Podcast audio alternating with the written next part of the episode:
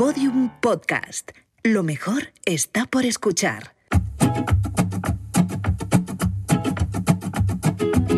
Afina tus finanzas, un podcast de actualidad para tener las cuentas claras, con Natalia Hernández. Capítulo 3. Inclusión financiera.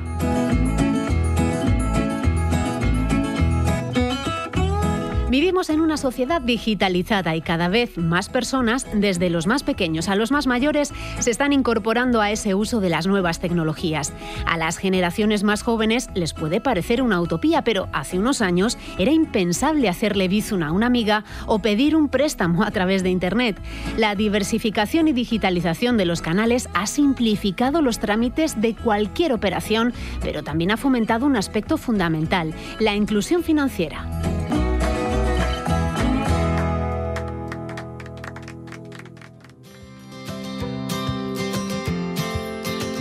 Hoy sabemos que el acceso a los servicios financieros como disponer de una cuenta, realizar pagos con tarjeta de crédito o pedir un préstamo es una herramienta esencial para erradicar la pobreza y luchar contra la desigualdad. No debemos olvidar que su función es clave para permitir el progreso de las economías, las empresas y los individuos. Al fin y al cabo, sus servicios nos permiten comprar una casa, un coche o gestionar las cuentas de nuestros negocios. Tras la crisis de 2007, el sector bancario español comenzó a adaptar sus servicios al proceso de digitalización que vivía y vive la sociedad. Desde entonces, los canales digitales han aumentado y en la actualidad, el 60% de los usuarios utiliza la banca digital según los datos del Observatorio de la Digitalización Financiera de Funcas. En paralelo, tanto el número de oficinas como de cajeros han disminuido, aunque esto no se ha traducido en un aumento de la exclusión financiera, según las conclusiones del informe sobre la inclusión financiera de España que ha realizado el IBIE, el Instituto Valenciano de Investigaciones Económicas. En la actualidad, el 98,6% de la población española tiene acceso a alguno de los puntos que el sector bancario ofrece a sus clientes.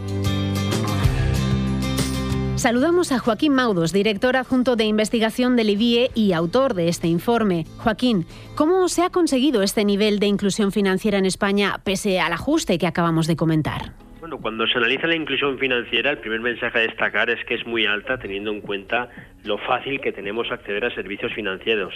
Y se ha conseguido porque tenemos una amplísima red de puntos de acceso en relación a la población. Estamos hablando de cajeros y de oficinas. Permítame algún dato. Por ejemplo, en relación a la población, nosotros en España tenemos la tercera red más densa de toda la Unión Europea de los 27. En el caso de los cajeros, también es la segunda más densa de todos. Por tanto, si sumamos cajeros y oficinas, en España tenemos nada más y nada menos que casi 67.000 puntos de acceso. Es decir, que tocamos a 1,5 puntos de acceso por cada mil habitantes, en Europa 1,06. Por tanto, tenemos una amplia red y la inclusión financiera es muy alta en España.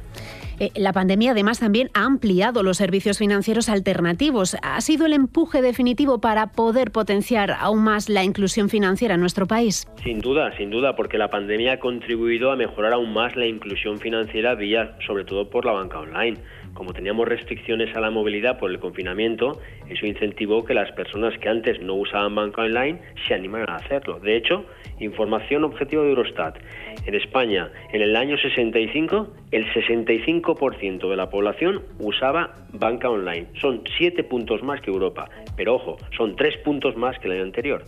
E incluso si nos centramos en los que nos preocupan, que son los mayores, que tienen más dificultades, también en España nuestros mayores usan más la banca online que los europeos. La usan el 38%. Son tres puntos más que Europa y, ojo, cinco puntos más que solo un año antes. Por tanto, la pandemia sí que ha incentivado utilizar más banca online.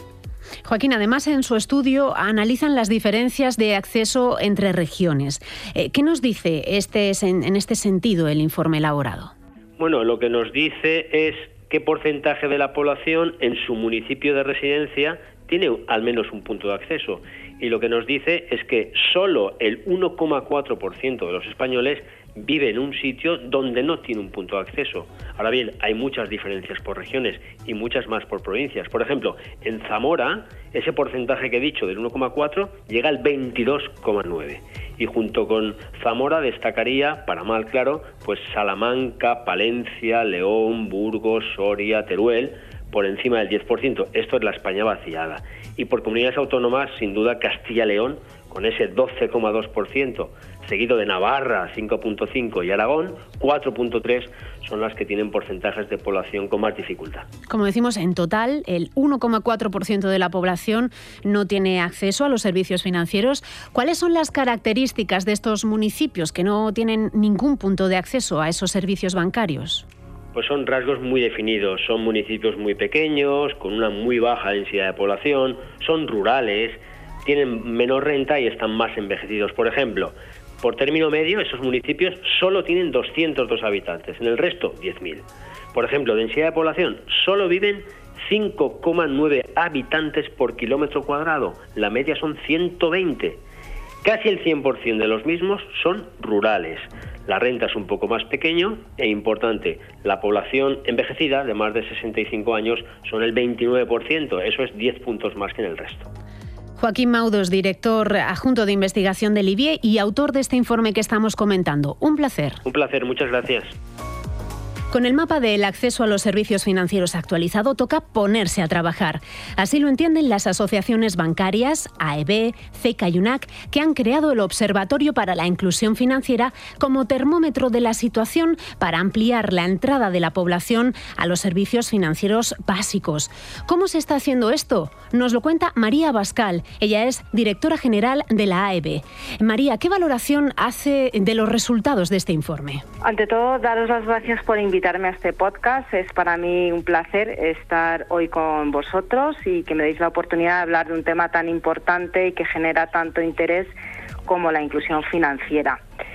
El informe destaca que la accesibilidad a los servicios bancarios es muy buena en España y, de hecho, eh, el 97% de la población española vive en un municipio con sucursal bancaria. Si tenemos en cuenta otras formas de acceder eh, a los servicios bancarios, como pueden ser los agentes financieros, los cajeros o las oficinas móviles conocidas como fibuses, el acceso asciende al 98,6% de la población. Además, en las áreas en las que no hay eh, presencia eh, física para acceder a los servicios bancarios, el informe nos enseña que el 99,1% de estos municipios tienen acceso a una sucursal cercana en 5 kilómetros y a menos de 10 minutos.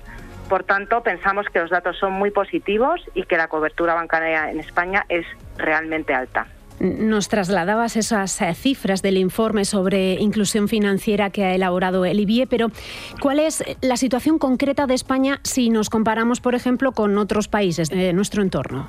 España tiene una de las redes de oficinas bancarias más densas de la Unión Europea, de hecho es la tercera más densa y solo superada por Francia y Bulgaria. En nuestro país hay una oficina por cada 2.500 habitantes, mientras que la media de la eurozona es de 3.000 personas por oficina. Y si tenemos en cuenta los cajeros, eh, también tenemos una de las redes más extensas. España es el tercer país de la Unión Europea con mayores dotaciones de oficina y cajeros por cada mil habitantes. Yo diría además que no se trata únicamente de dotaciones físicas, eh, sino que la inmensa mayoría de ciudadanos españoles disponen de una cuenta bancaria a través de, la cual reciben su nómina, su pensión, atienden regularmente los recibos de los suministros y utilizan una tarjeta de crédito o débito para pagar sus compras cotidianas. Aquí nos puede parecer algo, normal y estamos acostumbrados, pero eh, la situación de inclusión financiera en España es de las más avanzadas en el mundo y por ejemplo en otros países de, nuestro entorno pues esto no, no, siempre ocurre.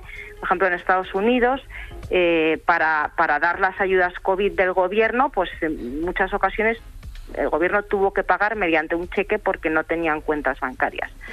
En todo caso el compromiso del sector y siendo una situación muy favorable de partida es eh, llegar y hacer posible que la inclusión financiera llegue al 100% de los ciudadanos españoles. ¿Y en ese objetivo qué papel tiene la educación financiera y también la digital en, en, ese acceso a los servicios financieros de los que estamos hablando? El conocimiento y la formación son fundamentales para tomar decisiones financieras mejor informadas y, por tanto, para, es clave para mejorar la salud financiera de cada cliente. Las herramientas digitales son muy importantes para apoyar la educación financiera porque bueno, nos permiten llegar a más personas, llegar a más público y dar difusión y comunicación de, toda esta educación. Eh, me gustaría contar un gran paso que desde el sector bancario hemos realizado en primavera para, para facilitar esta formación financiera y digital. Las tres asociaciones bancarias eh, lanzamos una, una página web conocida como Aula Financiera y Digital, que es un portal en donde hemos eh, volcado todos los recursos formativos eh, de educación financiera y digital de las propias asociaciones, pero también de nuestros asociados, precisamente para en abierto y gratuito para cualquier ciudadano, para que pueda tener acceso a esta formación. Eh, es muy fácilmente accesible, está la información eh, organizada por colectivos, tienes eh, información para, para niños, para emprendedores, para familias, para mayores y por tanto pensamos que es una página web muy integradora e inclusiva. Además, te permite también la tecnología pues poder ir aprendiendo un poco con prueba y error a través de juegos. También pensamos que esto es algo importante que, que, puede ayudar al ciudadano. Y en todo caso, eh, desde el sector también entendemos que puede haber personas que por el motivo que sea la tecnología les resulte un problema. Claro, eso, eso, precisamente quería, quería preguntarte, porque también hay obstáculos ¿no? Eh, en la digitalización.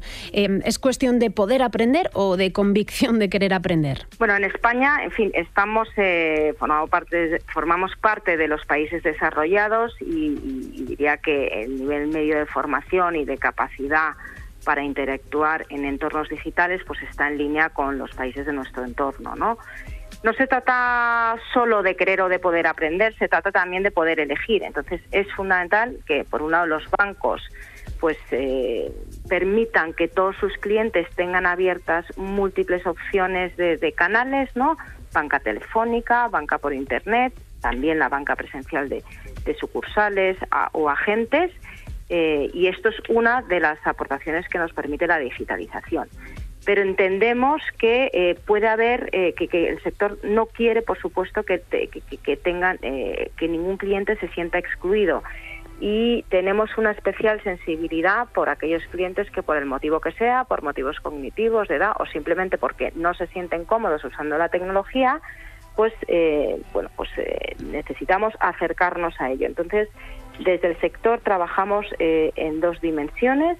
Por un lado hemos Hemos dado pasos en los últimos meses para favorecer y facilitar una atención más personalizada, especialmente a los clientes mayores de 65 años y a personas con discapacidad.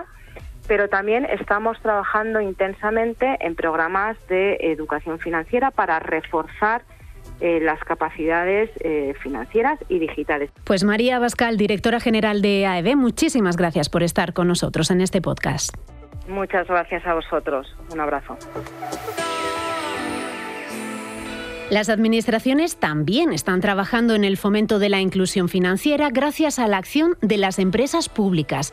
Por ejemplo, Correos cuenta con el servicio Correos Cash, que gracias a sus 6.000 carteros rurales pueden retirar o ingresar efectivo en los puntos de atención de la compañía logística o, si lo prefieren, en la misma puerta de casa. Hemos hablado con Leire Díez Castro, directora de Relaciones Institucionales y Filatelia de Correos, de cómo ha evolucionado este servicio a lo largo del tiempo. Hasta ahora el servicio más utilizado por los ciudadanos era el pago de los recibos no domiciliados, pero sí que estamos viendo cómo a medida que van cerrando las sucursales y que cómo estamos implementando nuevos servicios en las pedas de los carteros, como por ejemplo la retirada de dinero en efectivo, cada vez estamos eh, teniendo más peticiones de este tipo, de gente que necesita retirar dinero en efectivo y que lo solicita a través del cartero. Este servicio ayuda a personas tanto en medio rural como urbano de una forma simple y eficaz. La forma es muy sencilla, simplemente se lo tienen que comunicar al cartero que va de paso por cada uno de los pueblos, cada una de las casas y hacer la solicitud. El cartero o la cartera les ayuda con toda la tramitación y al día siguiente el cartero les lleva el efectivo. Correos Cash tiene un especial impacto en las personas mayores o con movilidad reducida para quienes supone una gran diferencia. Cambia la vida porque en realidad eh, yo creo que una de, los, de las cosas que más valora la gente es la posibilidad de tener autonomía financiera. Lo cierto es que el uso de efectivo como medio de pago se ha reducido notablemente en los últimos años y según el Banco de España, la pandemia ha supuesto que por primera vez hayamos usado más la tarjeta que el dinero contante y sonante. En 2021, tres de cada diez ciudadanos lo usaron, lo que indica que sigue siendo necesario garantizar que cualquier persona pueda tener acceso a las monedas y los billetes. Por ello, otras de las iniciativas por las que ha empezado a apostar la Administración Pública son soluciones alternativas como el cashback o el cashing shop. Respira, que te lo explicamos. Sales de casa, no llevas dinero en efectivo, pero tienes móvil y tarjeta. No estás cerca de un cajero automático ni de una oficina bancaria, pero al pagar tus 50 euros en el supermercado, pides al cajero que te cobre 20 más y te da la diferencia en efectivo sin mayor coste. El cashback está teniendo una amplia extensión entre los países de nuestro entorno y de hecho, según el Banco Central Europeo, en la eurozona un 2% de los ciudadanos opta por ella. En España, sin embargo, aún le queda mucho camino por recorrer.